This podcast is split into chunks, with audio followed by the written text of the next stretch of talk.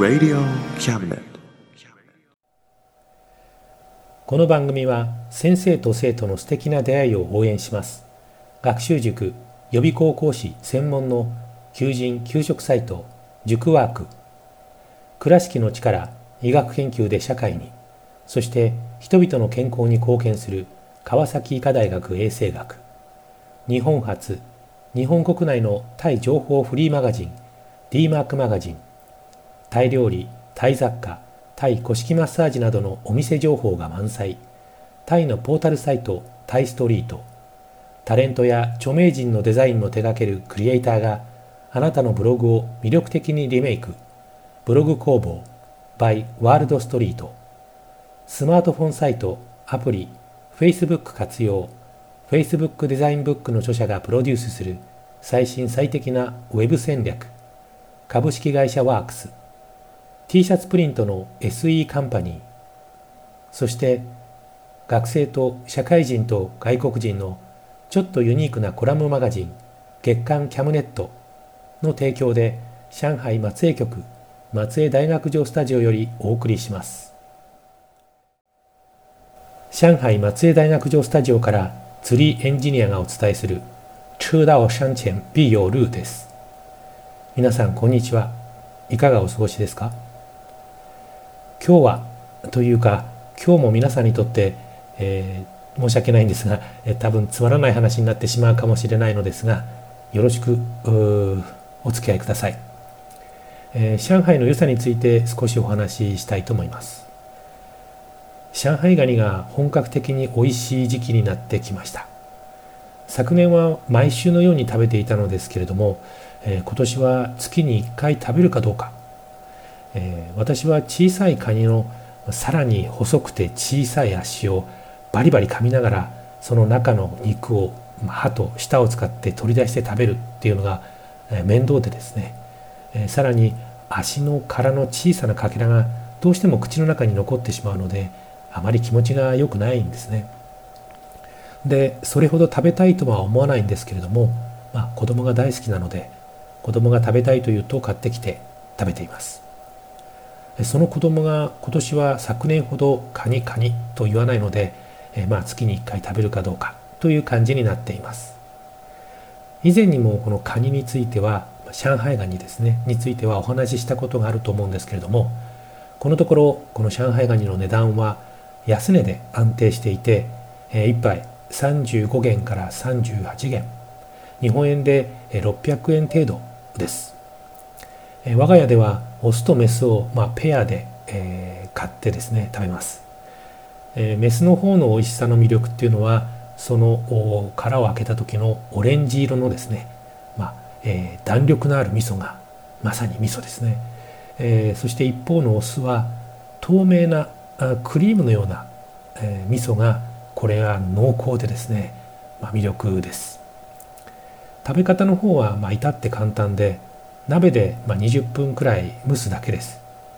で特徴はそのタレですね。え漬けだれなんですけれどもお酢と砂糖そして生姜、えー、味の素を少しだけ入れて出来上がりです、まあ、非常に簡単ですがこれがまた、えー、美味しいんですね。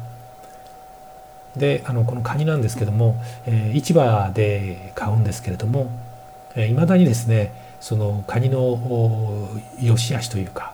えどこを見ればいいのかっていうのは覚えられなくてですねいつもその市場のお店の、まあ、奥さんにですね任せています。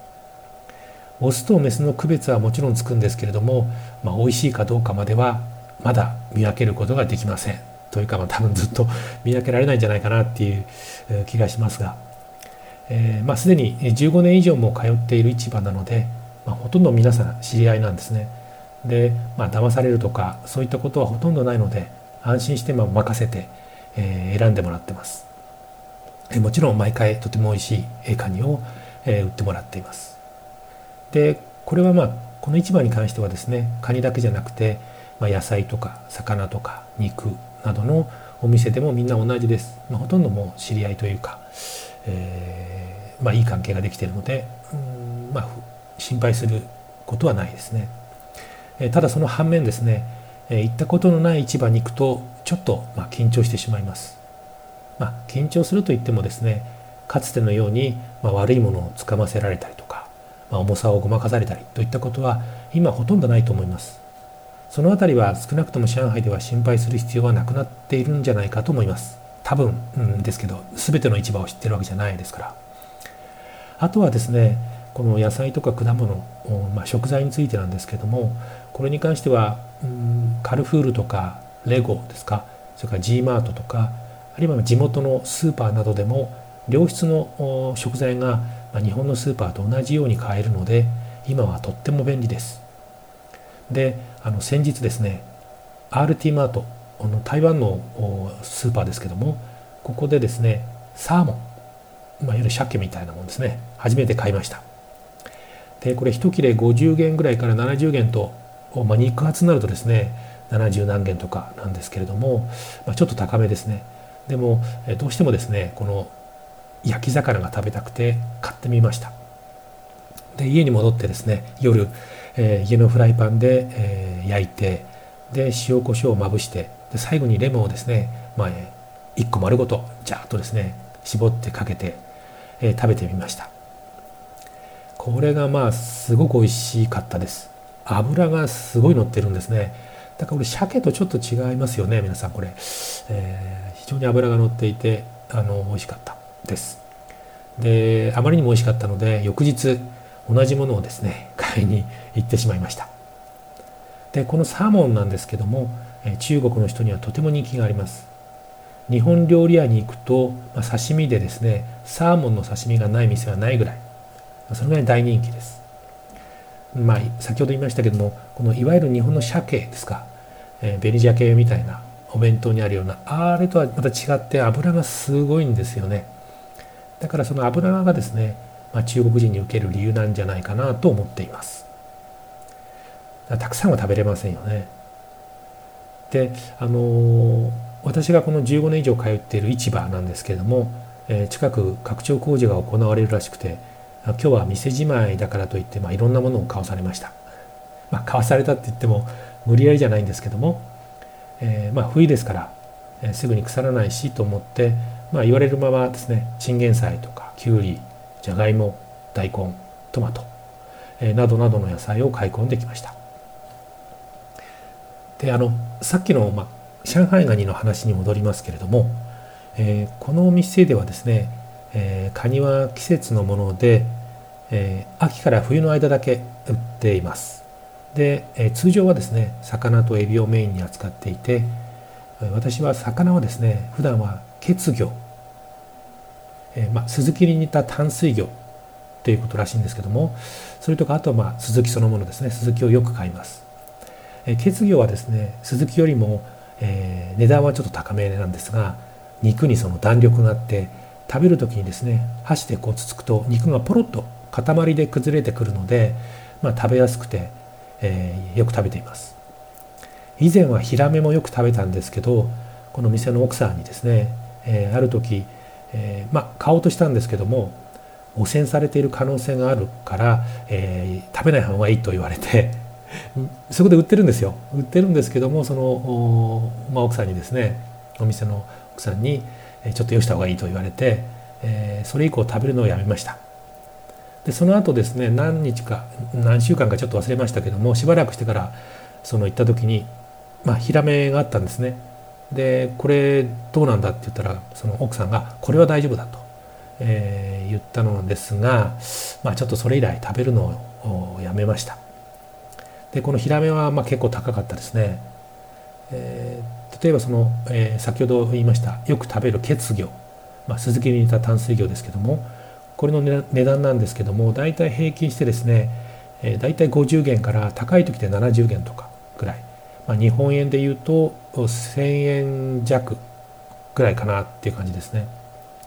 でこの血魚はですね紹興酒を多めにまぶして、まあ、少し塩を振ってですね生姜とネギを、まあ、あ魚の腹とかあ,、まあ、あるいは上にですね置いて20分ほど蒸してからですね、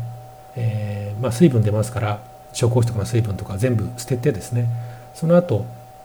蒸し魚専用の醤油ベースのタレが売ってるんですけども、まあ、これすごく美味しいんですが、えー、これをかけてあとはその、えー、刻みネギですね朝月を、え、魚の上に置いてですねそこに熱した油ですね。をジャーッとかける。でそれで出来上がりです。で料理をするのが面倒な時にはよくこれを作っています。で、えー、この魚屋さんなんですが、まあ、ご夫婦で経営されているんですけどもいつも対応してくれるのは、まあ、奥さんの方で旦那さんはですねたまにしか見かけないんですが、えー、たまに会うとですね、まあ、すごくおしゃべり好きでいろんな話を、まあ、するんですけども、えー、この間もですね、えー、たまたま旦那さんがいて、えーまあ、カニを勧められたんですけどもカニ食わないのかみたいな話でですね。でまあこうやってニコニコして話しかけるんですね。で彼はそのもう以前に私がその大学で日本語を教えてるっていうことを知っているんですが、まあ、またその話になってあのこの間はそのしきりに羨ましがあるんですね。いいないいなっていうことで。で彼こう言うんですね、えー、仕事週に3日なの？と。いいよな。で何？日本語教えてるんだろ？う楽だよな。だって自分の国の言葉だもんな。俺もやりてえな。しかもそれで給料たくさんもらってるんだろ？うってまあこんな感じのことを言うわけですね。で僕は冗談でですね冷やかして言ってるのかと思ったんですけども、まあ、結構真剣な顔で言っているので何も言えずに黙って笑っていました。まあその時あの他の人からはそんな風にね思われてるんだろうなと思ってまあなんとなく楽しくなってしまいました。うん、まあなるほどなと思ってですね。まあ、もちろん給料はそんなに羨ま羨ましがられるほどたくさんじゃないんですけれどもでも確かに楽なのかもしれない。あるいはその楽に見えるんだろうなと。もっと言えばその楽だって思った方がいいんだろうなと、えー、まあ帰り道ですね、えー、そんなふうに思っていました。もちろんその本人私自身からすればあの仕事量がまあ、まさに多すぎてですねアップアップすることが多いのでその魚屋さんのご主人の言葉にははっきり言って今日疲れた感じなんですね。でも旗から見たら、まあ、大したことしてないんだよと。そんなに真面目にやらやらなくたっていいんじゃないかって言われたような感じでなんとなくその時はですね心に余裕が少し生まれたような気がしました。こちらの人でですね私と同年代くらい以上、まあ、40後半ぐらい以上の人ですかねの普通のその一般庶民の人はですねもちろん私の限られた範囲ですけれども仕事に対してあのクール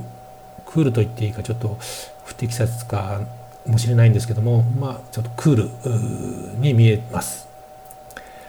あのでそのじゃあその仕事にクールっていうのはどういうことかっていうとあの仕事なんてその命を削ってまでやるもんじゃないと。嫌だったらやめればいいと。そういった感覚があるんではないかなと、まあ、感じているんですね。それは僕はちょっと仕事に来るっていうふうな表現をしたんですけども。例えば、えー、今年8月に77歳でも亡くなった私の義理のお父さんは、えー、50歳で自転車メーカーを退職してその後の27年間ほとんどの時間を家で過ごしています、まあえー、株式投資なんかをやっていました。彼は90何年97年で97年ですか。上海での株式市場ができてすぐにですね株を始めた人なんでそんなに大儲けはしてないんですけどもまあ楽しめるぐらいの感じでやっていました。でその義理のお父さんの息子 つまり私の義理の兄ですけども、えー、彼もですね何歳の時に会社を辞めたのかちょっと定かではないんですけれども、えー、今年49歳、えー、20年近く、え、全く仕事をしていません。でやはり株をやっています。さらにその、え、親戚のですね就業状況を見てみると働いていない男性が少なくとも3人いるんですね。でこれって日本ではちょっと考えられない数字のようにも思うんですけれどもどうでしょうか皆さん。で、えー、そうしたその男性、まあ、40代と50代なんですけれども仕事をしていないことに対して特にその負い目を感じているっていう素振り見せないんですね。たまに会うんですけれどもとても楽しそうにしていますでこれをですね逆に考えると、まあ、こういう社会っていいなとも思うんですねで私が最初に中国に来ていいなと思ったのはこういったそのところにあったんじゃないかなっていう気もします。例えばその私はこちらに来る前の数ヶ月間日本で、まあ、無職の生活をしていました。それで昼間ちょっとあの近所を散歩しているとですね当時30代ですねの若い男性がブラブラしているっていう姿は、まあ、私以外ほとんど見られないんですよね。で歩いていると、まあ、その、えー、住宅地ですから、えー、家の前を掃除している人とか、まあ、おばさんたちがとかよくいるんですけれども、えー、なんとなくその視線をですね、えー、感じて内心非常に罰の悪い思いというかなんか自分が悪いことをしてるような気さえ、まあ、してしまいました。もちろんそんなことを思って見ているわけじゃないと思うんでしょう思うんですけれどもあるいはあの私が思うようなことをですね感じないっていうふうに、えー、言われる方もいらっしゃるんでしょうけれども、えー、とにかく私自身はですねなんかその肩身の狭い思いをしたことを、えー、覚えています。でもここ上海では昼間からブラブラしている人がめちゃくちゃ多いんです。何してんだろうですね、えー、あとはバイクの上で横になってるとかですね。これはですね精神的に本当に楽です。うん。あのここではですね他人のことにはまあ我関せずという意識が非常に強くあります。でだからこそ他人が自分の領域にずかずか入ってくると激しい喧嘩になるわけです。もちろん上海はですね激しい喧嘩といっても口喧嘩です。え北方の人のようにですね殴り合いの喧嘩になるってことはまずありません。で殴り合いの喧嘩をしていたらおそらくはその、まあ、上海の人じゃなくて、まあ、北方系の人ですか？上海よりも北の人たちじゃないかなということがまあよく言われていますであのー、この先ほどのですね我関せず他人のことには我関せずという意識というのはまあこれっておそらく非常に強力な自己中心主義なんですよね。それにその外からの攻撃には全力で反撃するんです。そうした庶民の意識あるいは価値観。さらにその人生観みたいなものっていうのは皆さんもですねよくご存知の中国の外交部の発言にもよく表れていると思いませんか？結局その自己中心主義はですねこれ他人のことには我関節と言いながらも他者との摩擦を生まずにはいられないんですよね。だって自己中心ですから。そこで俺のしていることに口出しするな。内政干渉するなという言葉が出るんですけどもでもこういう言葉っていうのはなんか、うん、泥棒の開き直りのようにしか映らないですね。えーと、以前はですねこの共産党政府と一般の庶民とは違うのだとずっと考えてきましたある意味私はその政府っていうのはまあ権力ですねでその庶民を庶民は弱者だというふうに考えてきたんですけどもでも最近はですねことはそんなに単純ではないのではないかというふうに思うようになってきました。庶民と全く違う人たちがその庶民の上に立つものでしょうか。上に立つ人は下々の人と全く違った人たちなのでしょうか。そのことをですね、えー、ちょうどコロナが始まった頃、えー、今のリーダーこの国のリーダーの言動が、まあ、私から見ればですね常軌を逸し始めたあ頃ですねえー、に始まると思うんですね。例えば話をその国のリーダーにしないでもですね例えばコロナがコロナの感染が広まっている時、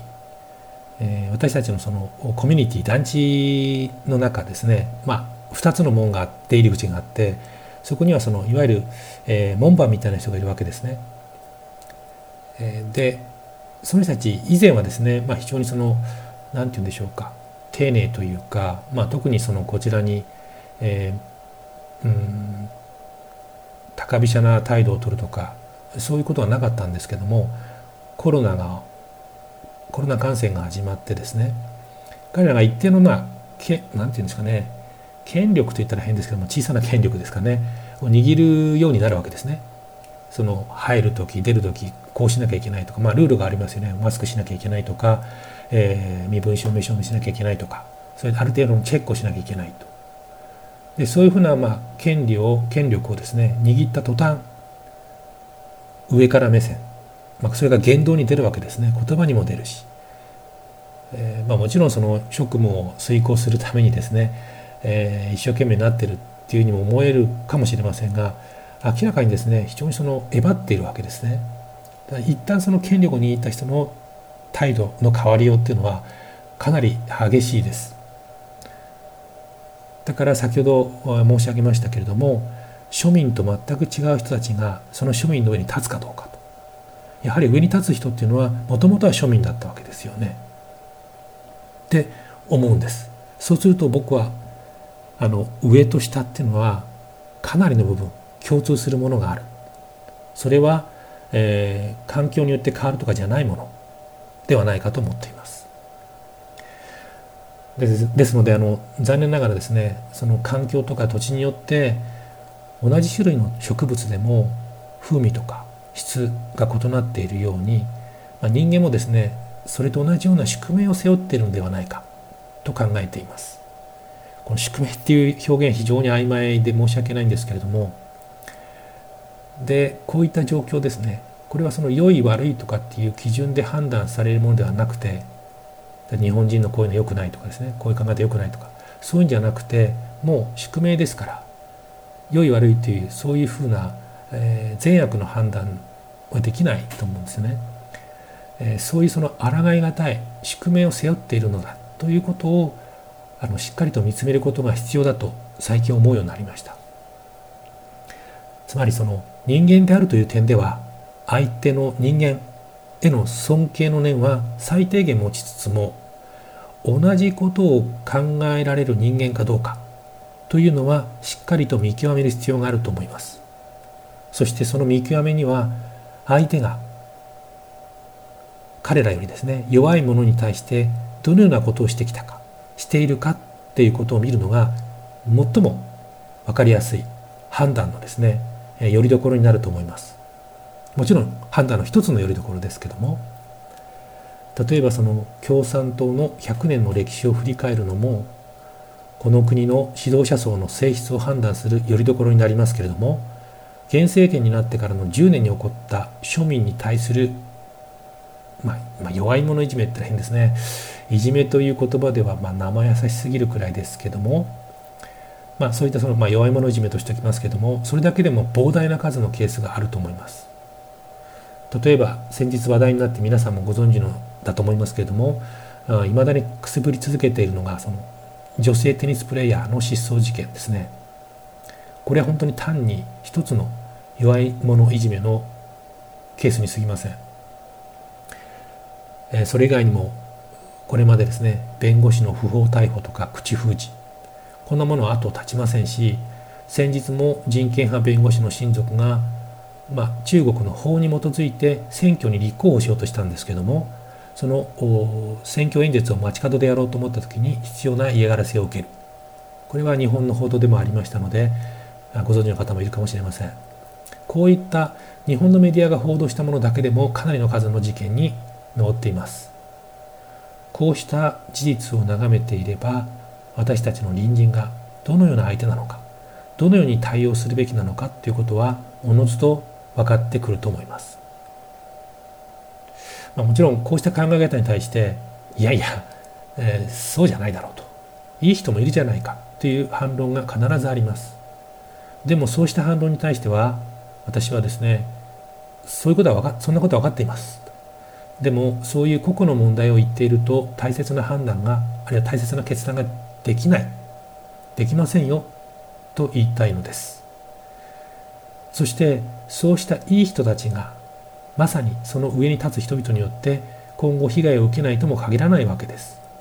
もちろん今私が言っているのは国のレベルでの対応をどうするかということになってしまっていると思います。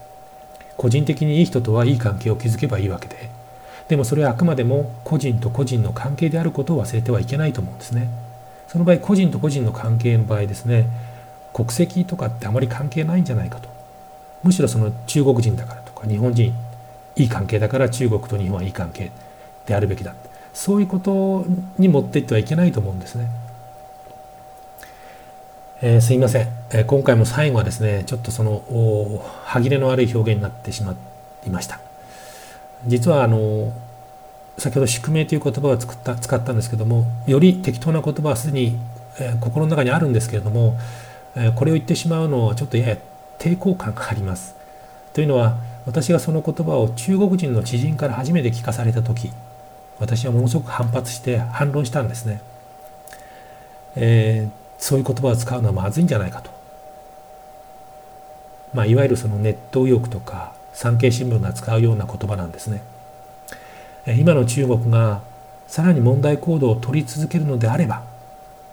もしかしたらそのいずれその言葉についても語らなければならないかもしれません。でも今はですね、ちょっとまだ控えておきたいと思います。もう少しこの国の言動をですね、注視していきたいと思います。それでは。今回はこの辺で失礼します。お付き合いいただきありがとうございます。皆さん、えー、寒くなっています。どうぞくれぐれもご自愛ください。それでは。この番組は先生と生徒の素敵な出会いを応援します。学習塾予備校講師専門の求人・給食サイト塾ワーク倉敷の力医学研究で社会にそして人々の健康に貢献する川崎医科大学衛生学日本初日本国内のタイ情報フリーマガジン D マークマガジンタイ料理タイ雑貨タイ古式マッサージなどのお店情報が満載。タイのポータルサイトタイストリート。タレントや著名人のデザインも手掛けるクリエイターがあなたのブログを魅力的にリメイク。ブログ工房 by ワールドストリートスマートフォンサイト、アプリ、Facebook 活用、Facebook デザインブックの著者がプロデュースする最新最適なウェブ戦略、株式会社ワークス、T シャツプリントの SE カンパニー、そして学生と社会人と外国人のちょっとユニークなコラムマガジン、月刊キャムネットの提供で、上海松江局松江大学城スタジオよりお送りしました。Radio Cabinet.